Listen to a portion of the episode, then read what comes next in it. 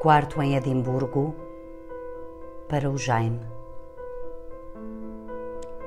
Eu, certamente, acabaria por arder se ficasse mais tempo enovelada no banco da janela. Certamente os meus limites individuais acabariam por esbater-se, como é justo acontecer no amor e em nada mais do vulgarmente humano.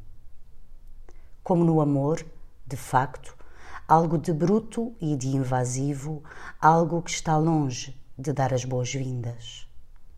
Parece, mas não é, uma cidade. Parecemos, mas não somos os seus hóspedes.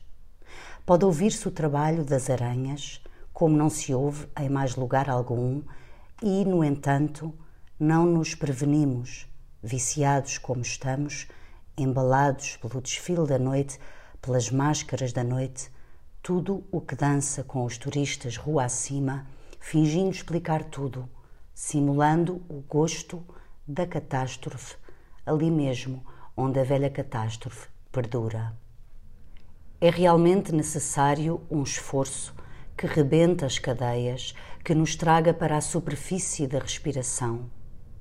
É necessário que juntemos todos os pedaços do corpo e, como no amor, nos arranquemos a muito custo dos lugares do perigo, a minutos de ardermos, a minutos de outurno da manhã, levar as cinzas.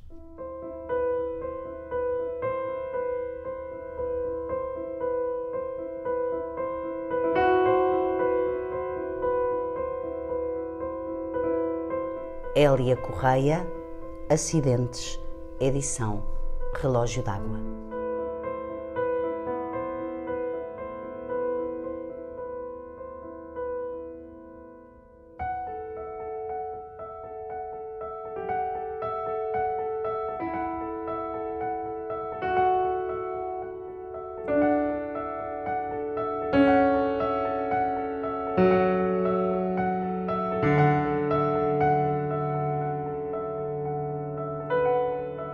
O podcast O Poema Ensina a Cair Leituras tem autoria de Raquel Marinho e música de João Paulo Esteves da Silva.